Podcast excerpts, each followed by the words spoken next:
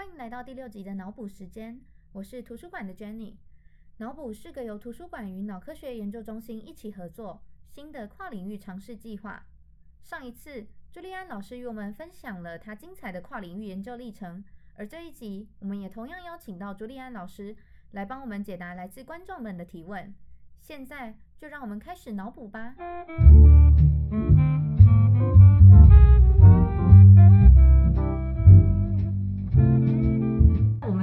也欢迎到朱利安老师来到我们节目。首先，我们还是请朱利安老师跟我们介绍一下自己好吗？好，大家好，我叫朱利安，然后这只是我的本名。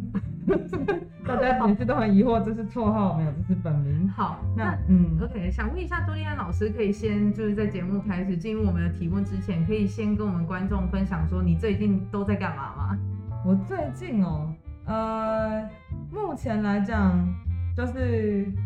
一半，大概八成的时间呢在做研究，然后哦不行，不对。大概一半的时间做研究，然后一半的时间准备要呃下学期的课程，然后还要准备要生小孩。了解，很真实，很很真实，你真就 daily life 的感觉。那想问一下，就是老师的研究，就是上一集我们有听到老师相关的研究嘛？就大概知道说老师在呃钻研哪一些领域嘛？然后老师跨了非常多领域嘛？那想请老师就可以跟我们介绍说，哎，你最近的领域是在做什么？然后你有特别提到有一个关键字是荧光标定，那这是什么意思呢？可以跟我们分享一下吗？好的，我在上一集有特别强调说，我们呃过去其实是从呃不是非常典型的生命科学领域，然后进到我现在研究的脑科学的领域。那脑科学呢，它其实是一个可以说非常使用非常多尖端科技，但是又很贴近我们一般生活的一个科学。那我从呃两个不同的角度来切入跟大家分享。那像在我的研究室里面呢，有呃有分成，就是做用利用光学显微镜，然后来去呃搭配一种荧光的标定的蛋白质，然后去看大脑里面的一些结构上的改变或是功能上的改变。那另外一个呢是利呃透过观察动物的行为的改变呢，去了解说什么样的神经参与在什么样的呃就是行为的控制当中。那刚刚主持人问说，呃，荧光到底是什么？我举一个很简单的例子，大家有去过演唱会的话呢，或者是呃，就是有些小朋友可能有去过夜店的话呢，就会知道说，哎，那个我们用那个荧光棒或是荧光粉啊，它其实就是会吸收特定波长的呃能量的光，然后放出呃放出一段呃就是比较不一样波长光。那当然不是完全一样的东西，我们在。呃，那个就是荧光荧光棒或是荧光粉呢，你会它自己会发光。但是我们放到呃动物体内的这些荧光蛋白质呢，它会需要去呃吸收某一个特定波长能量，然后才去做一个放光的动作。那它会有什么好处呢？当它还没有吸光的时候，它就是一个看不见、是透明的呃的一个蛋白。所以这个好处就是说，哎，你在一个大脑里面的特定神经，你去放这些呃荧光的时候呢，你当你看比较深层的地方，你不会被浅层的呃讯号阻挡，也不会被就是干扰，所以你的镭射打到哪里，它就亮到哪里。所以你可以想象说，它会跟着你想要看的，你在视野范围底下你想要看的位置，就可以很清楚的标定说，哎。我今天是要看 A 神经跟 B 神经之间的连接，嗯，还是说我想要看 A 神经上面特定的蛋白质它的表现量啊，然后以及它的呃在突出上的量跟在细胞质的量到底有什么不一样？嗯，对，OK，好，听起来非常的神奇，而且感觉它是一个可以操控，而且就是好像现在研究起来会是一个比较好的工具，这样就相较于其他以前的工具这样。没错，我还有一个问题就是。蛮难想象的，就是上一集有提到说有关于诺贝尔奖的那个相关的技术嘛，那之前也有听张老师提过说有关于就是呃你把一些你把一些就是像这种荧光剂，然后放到一些蛋白上面，然后它是会闪烁的，它不是静止的。我觉得这很难想象，就是你可以呃跟我们 share 一下它背后的它背后的概念吗？那呃你刚刚讲到这个闪烁的荧光啊，它其实是为了解决我们以前。在一般的荧光显微镜底下呢，解析度只有两百纳米的这个呃，等于说这个限制。那我们在上一集有提到说，有一些蛋白质的大小可能是在几十纳米。嗯，那如果说你今天有三十颗荧光蛋白挤在一起，那在这个时候呢，他们如果都挤在一个两百纳米的范围里面，其实你分不清楚那里是一颗、真的两颗还是两百颗。对，因为他们全部都在一个解析，就是解析度没有办法呃分析的一个范围当中。嗯，那这样子的问题呢，就。呃，一直困扰了科学家很久，一直到大概一九九八年的时候呢，是就是呃呃有两位科学，一个是 Eric Basic，然后一个是 Moner，这两位科学家呢，他们就提出了呃几乎在差不多的时间就提出了说，哎，那假设我们在时间上把这些不同的蛋白质，让他们在不同的时间去做发光的动作，哦，那这时候呢，在这两百。纳米的范围里面，你一次就只有一颗亮起来，然后在下一个时间点又有另外一颗亮起来。这时候就算他们两个人靠很近，也没有关系，因为你在时间上把他们的位的呃发光的时间拆开来。对对，所以这个是这个概念就变成了呃目现在讲的很 super resolution 其中一种技术叫做 localization microscopy。嗯，那。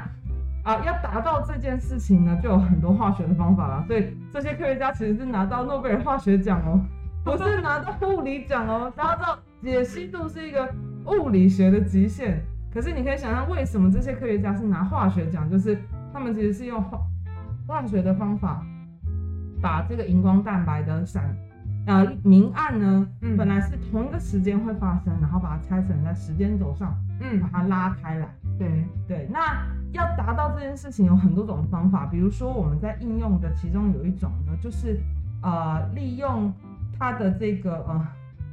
我我忘记 kinetics 要怎么翻译了，糟糕，它的动它的动态动力学呢是。呃，它会在我们的溶液里面会有不同的 form，就是说它的化学结构是会 randomly 的变成，就是呃随机的从会亮的 form 跟会暗的 form 在那边做转换。嗯嗯嗯。那这时候呢，如果它今天刚好你镭射打到这个蛋白，然后它是在会亮的这种形态的时候，那它就会被你看到。可如果打到上面是它刚好是暗的的时候，它就不会被你看到。哦，了解。所以就是透过这样子，然后反复照射同一个区块，嗯，那里面呢，可能这两百颗，比如比如说两百颗的荧光物质，那对，可能有一颗，呃，有二十颗是呃这一次会亮，二十颗是下一次会亮，是。那这样子我们就可以很清楚呃，很清楚的把他们每个人的位置都找出来。哦，OK。那因为他们。个别之间的位置分得很开的时候呢，他们就会是单点。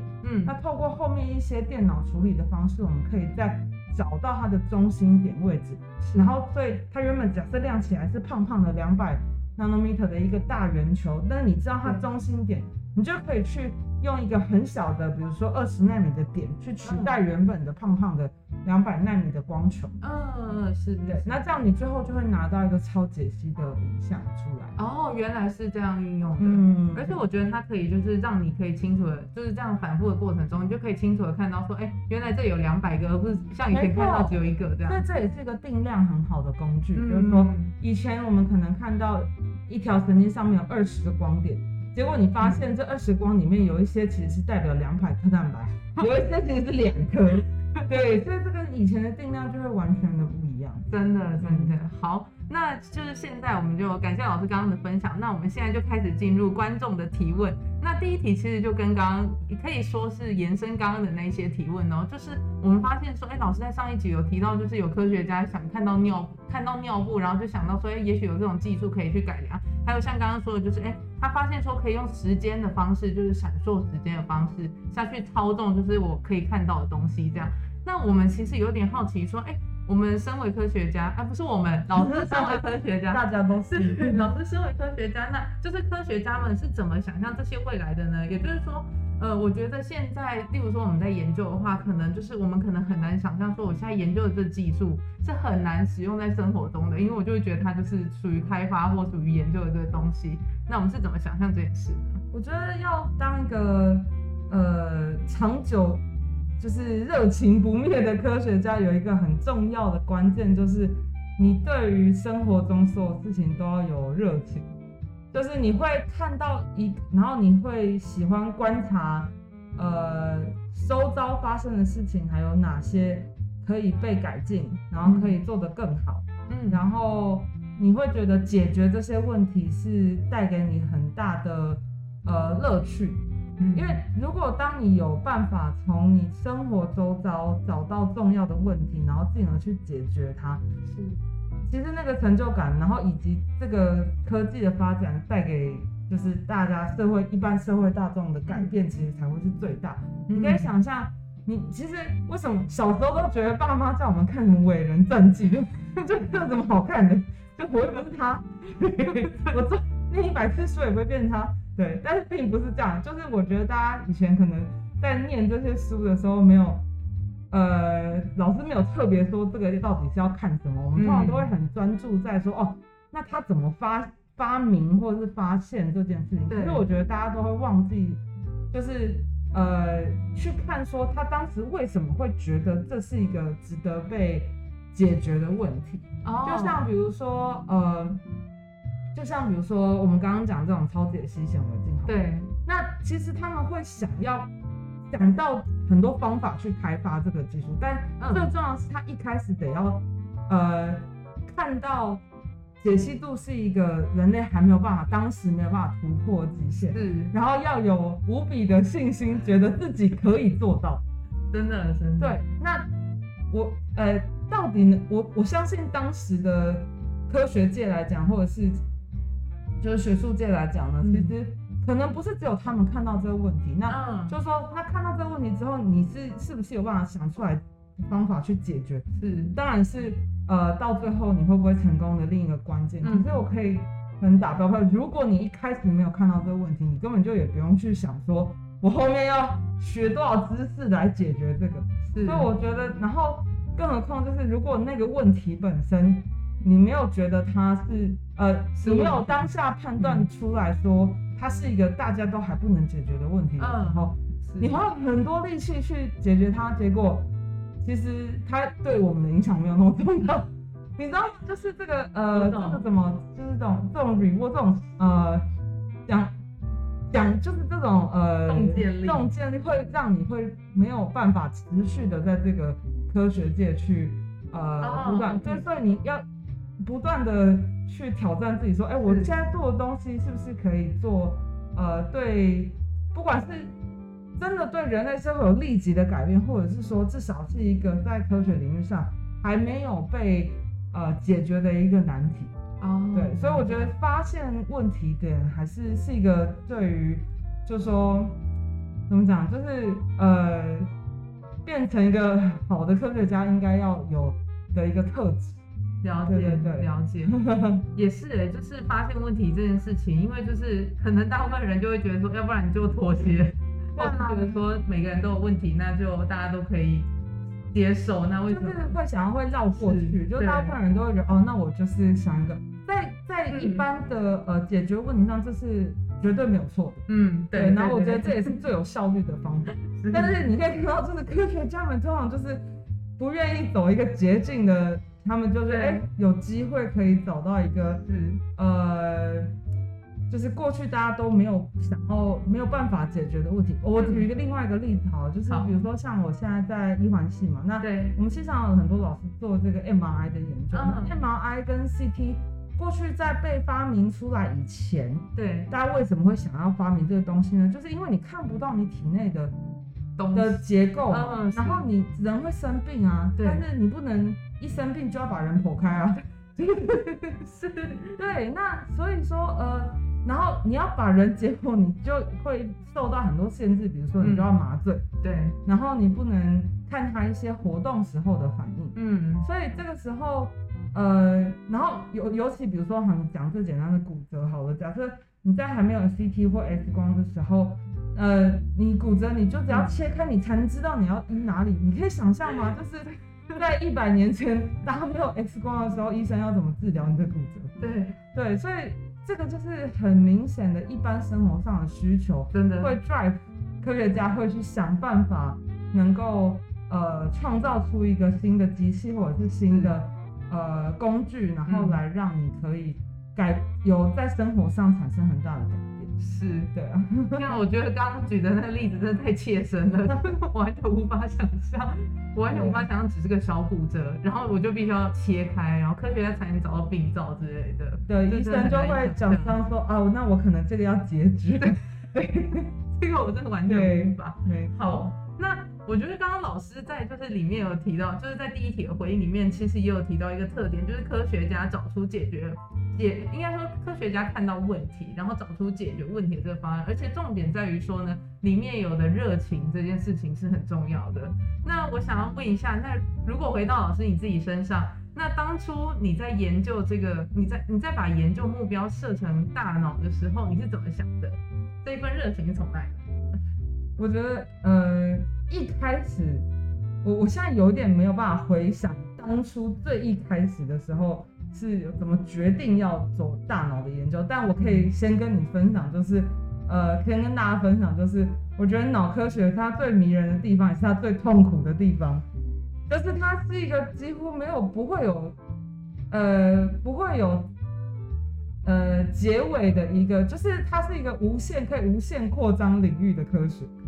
就是说你没有所谓的研究到了尽头的一天，每天都会有新的发现。每天都会有新的问题要被解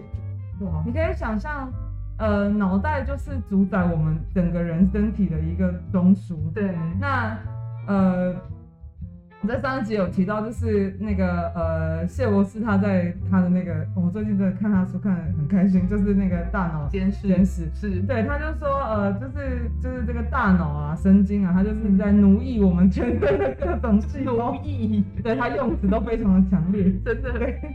那你去想想，真的是这样啊，因为不论是。你去呃，你现在生活中各种，即便像我们现在在采访、在研呃、在讨论这些问题，嗯，或者是你生活的食衣住行啊，你要吃东西等等，其实你会肚子饿，嗯，也是你的大脑可以感受到你的，比如说葡萄糖下降了，或者是你的身体其他器官发出的警讯，告诉你的脑袋说，哦，你现在要吃东西哦，嗯，然后呢，你才会去。做一个吃东西的这个动作。哦，所以就是它等于已经控制了所有的多细胞生物，就是几乎所有多细胞生物都会多多少少有这种神经，只是复杂跟简单。是，然后让我们可以对于周遭的呃环境的刺激做出很多的反馈，然后然后甚至到呃比如说像人类或是灵长类，我们才就更多更精细的活动，嗯，然后到人类身上可以做各种不同，你看。呃，从呃，比如说那个情绪的控制啊，然后或者是你的学习啊，然后或者是你发生很多疾病，甚至你对，比如说现在很夯的有一个就是疼痛的科学等等，所以像这种每一个都是可以被包进来跟大脑相关的一些研究，它是一个没有呃，你可以说它是一个没有界限，然后而且跟你想要你对于比如说你。喜欢用工程的角度切入，嗯，也很棒。就是你可以发展各种跟脑科学研究相关的技术，嗯，你如果是想要从资讯的角度切入，嗯，你可以做一些资料，你可以用资料分析的角度，或者是你可以用模拟的角度，神经，像罗老师就在做这种神经网络的模拟，它怎么样可以变成一个真的可以思考的大脑？嗯，对。那你如果是从分子生物的角度切入，又可以去说，哎，那我们。借由怎么样分析这个大脑的不同神经的成分，去了解每一个人大脑，或者你的大脑里面每一颗神经，你小的时候跟你老的时候有什么不一样？为什么我们脑袋一定要变老？哎，真的哎，对啊，对，永远都有题目在那边。对你只要想象力足够，其实脑科学并不是一个，我不，我我不觉得它应该是一个领域，它应该就是一个每一个领域，每一个对于。呃，就是我觉得对生命发展是有有兴趣的人，其实都多多少少会有这样子的一个呃，可以在这个领域里面找到你想要问的问题。嗯，对，了解。所以老师那个时候想要解决的第一个问题其实是什么？还是就是很大在问的就是什么是大脑，它在做什么？我讲就是这个有点是回头来看了。那当然，我觉得很幸运的就是说我一开始。接触神经科学的时候，呃，第一个到我手上的题目呢，那时候其实真的还不懂，我必须讲，就是当你刚踏入这个领域，其实你真的也不知道做什么，这时候老师就很重要。那时候我我还记得我第一开始做的题目，其实相对不是，我听起来蛮简单，但是后来发现，哎，越来越越来越有趣，就是我们希望可以知道说，比如说果蝇它是呃怎么样去区分不同浓度的味道。你一开始觉得哦，呃，好像这个对我们来说好像是很正常，再。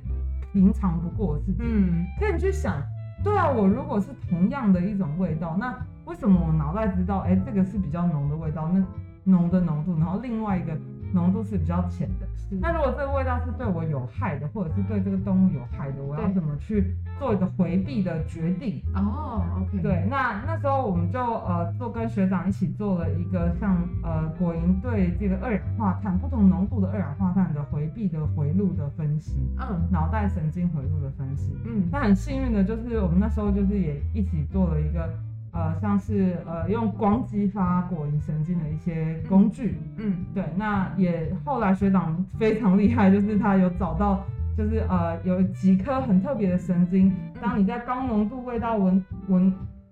闻到的时候呢，跟你同样的味道比较低浓度闻到的时候呢，它其实会透过一个。我们像火车转轨的那个机制，就是会有个闸门，是它就会直接哎，因为不同的浓度而去把其中的一条回路关掉。哦，对对对，所以就不是我们想象说哦，可能这边比较浓，反应比较大。对对对对。另外一边比较浅，反应比较小，不是，它还会把某一条神经回路关掉的情况下，它可以做出正确的判断。哦，了解。这真的蛮超乎常识的，对，我们都一般都会觉得说，哎，那它可能是浓度的差别，它就会直接这样。没想到它就讯号大小而已，但是其实里面还有一些很精细的，对，呃，就是神经网络上面的调控。那我第一开始就觉得，哇塞，这而且而且我觉得做研科学研究最有趣的地方就是，你真的是可以设有很多的假设，哦，然后设计实验，然后再自己去证明哪一个事情是对的。真的很酷哎，对，很像猜谜的过程，真的，真的。但你猜不出来又挺痛苦的 啊。就猜的十次有九次都猜不太出来，但你猜出来那一次，你就觉得哇塞，就是又好像解开了一个脑袋中就是呃我们怎么大脑到底是怎么呃形成这样子功能的一个秘密又被解开那种感觉。真的，真的，哎，真的很有意思哎，因为就是虽然说前面失败很多次，可是解出那一次，你就会觉得好像解出世纪未解之谜，真的，真的。好，那就是那第三个题目的话呢，我觉得跟刚刚老师回忆也是有相关的，就是那如果说我们在，因为我们刚刚在前，我们刚刚在前一集有听到说，老师其实呃主要是在做一些就是呃技术上的开发和改改良嘛，那想问一下就是。老师在这一个呃改良或是技术开发的这一个一路上走来啊，那可以跟我们分享一些你的突破上的经验，或是你遇到的困境吗？呃，我觉得像，其实，在科学研究领域下，因为人越来越多，然后最困难的地方，呃，我举一个例子好了，就是像我们之前啊一直在，就是想要怎么讲，就是。想要突破我们显微镜上面能够看到某些蛋白质的一些呃呃影像，对对对，影像。然后呢，就是当时一直没有很好的工具来去做应用。对。那呃试了非常多的不同的呃蛋白质也好，或者是换了不同种的换了不同种的这个呃呃。就是说不同的荧光物质，那结果都不是太好。那我觉得，呃，其实这个常常发生在做研究的过程中。你你其实一下问我困难哈，我讲这样好像很奇怪，但我真的觉得最困难的点，嗯，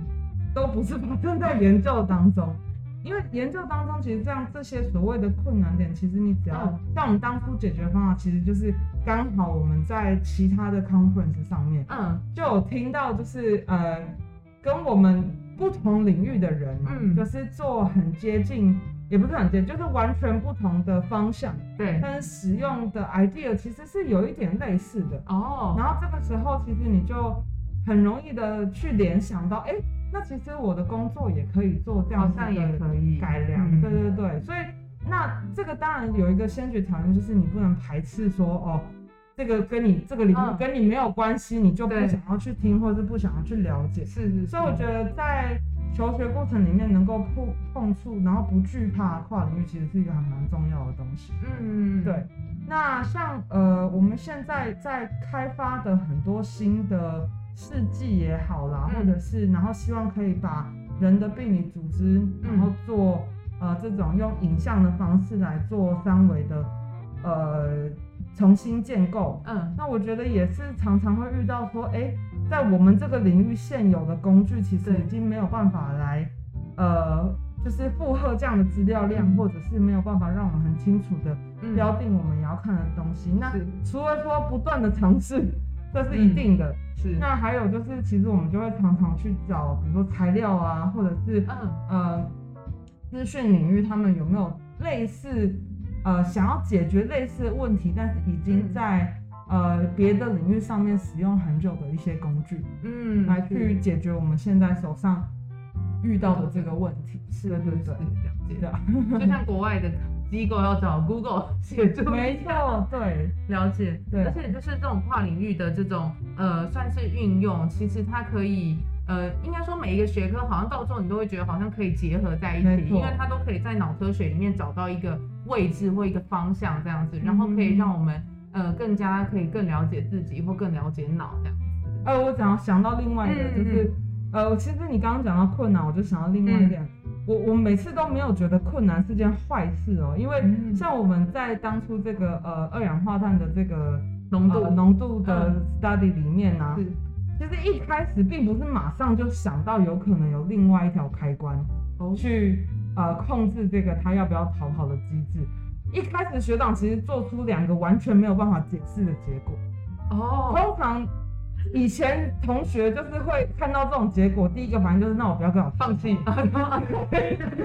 合 理合理。因为讲出来的结果是你没有办法解释，然后可能有一些老师就会觉得说，哎。你是不是做错了？嗯，对，就是你要不要再重复一下这结果？然后甚至有一同学就说，就觉得说，哦，那我可能就是都是我自己做错，所以才会造成这个结果。嗯，有相反或是不符合常理。嗯，可是对我来讲，就是那一次的经历，就是因为我们一直不断的讨论，就发现，哎，他其实还是我们大概撞墙了一两个月吧，就是讨论说，哎，到最后有一个新的理论，觉得说，哎，那可能怎么样子是。可以可以解释的，嗯，然后你又可以有方法去验证，是。对，所以像这种其实遇到在科学上研究上遇到这种困难，我都会跟他们讲说，我现在都会跟学生讲说，如果不困难就不会是你做了，